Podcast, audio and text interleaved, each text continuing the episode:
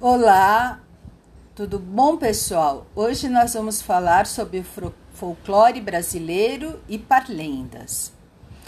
O folclore é um conjunto de costumes, de histórias, de provérbios e manifestações artísticas em geral, preservado por um povo ou um grupo de pessoas por meio da tradição oral. Então, na verdade, um conta uma história para o outro e assim vai de ouvido em ouvido, é o que a gente chama de história oral tá? Então nós vamos falar primeiro sobre o Saci Pererê. O Saci Pererê, com seu macacão vermelho, vai pulando e brincando com seus amigos da, da floresta, que são os bichos. O Saci é tão brincalhão e não dá sossega, sossego para ninguém. Ele transforma seu pé em roda-moinho, conseguindo correr mais rápido do que todos os seus amigos. Ele é muito brincalhão e não deixa ninguém sossegado. Ele vê um macaco na árvore descansando e, para brincar, chacoalha o galho até o macaco cair. Ah, Saci, você é muito danado. Seu macaco, o que aconteceu? Com toda certeza foi o Saci que veio aqui brincar comigo. Ele adora tirar meu sossego.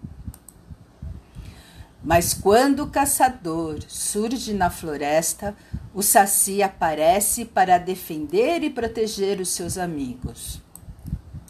O Saci, com seus superpoderes, amarra o caçador na árvore e assim seus amigos da floresta comemoram a existência do amigo Saci Pererê. Pessoal, vamos agora contar a historinha do Curupira. O Curupira é o protetor da floresta. Ele mora dentro de uma árvore. O curupira anda com os pés ao contrário para despistar os caçadores da floresta. E como ele é danado, também engana os bichinhos com suas pegadas ao contrário. Os animais da floresta ajudam o curupira a plantar árvores na floresta.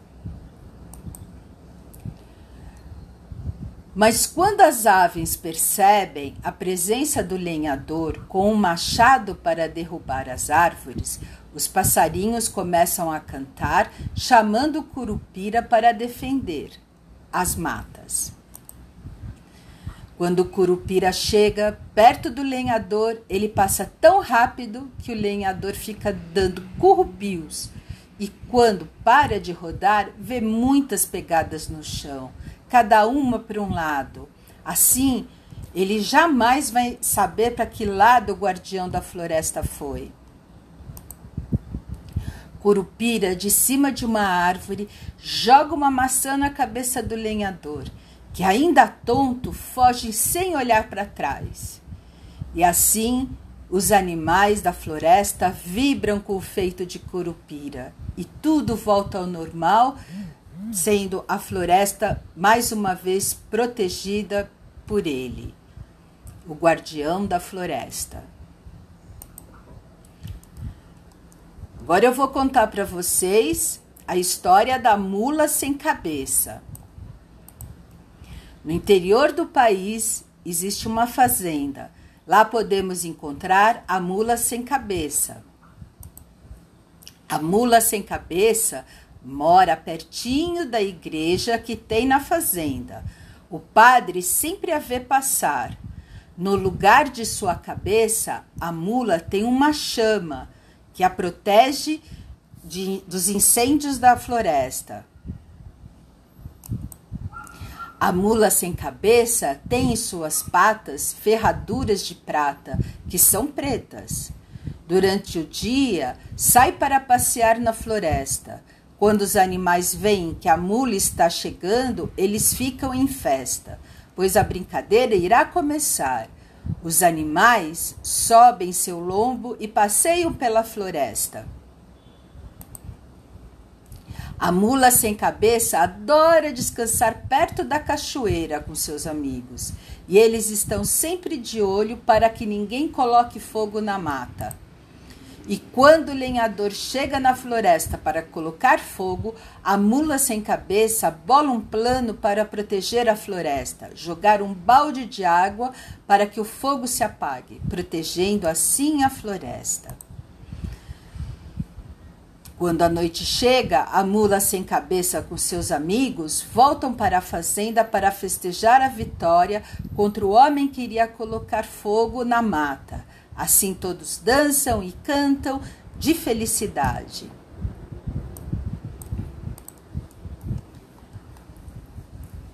Vamos contar agora a história do boto cor-de-rosa. Nas margens do rio moram vários animais. Eles vivem na floresta amazônica. Vamos falar de um em especial. Ele é muito esperto e alegre e se chama boto cor-de-rosa. Ele dá muitas piruetas e salto na beira do rio. Os animais da floresta param para aplaudir e assistir seus malabarismos. O Boto ajuda a organizar a festa junina na floresta e dá uma força para os noivos. Ele sempre está disposto a dar uma ajuda para os casais se amarem.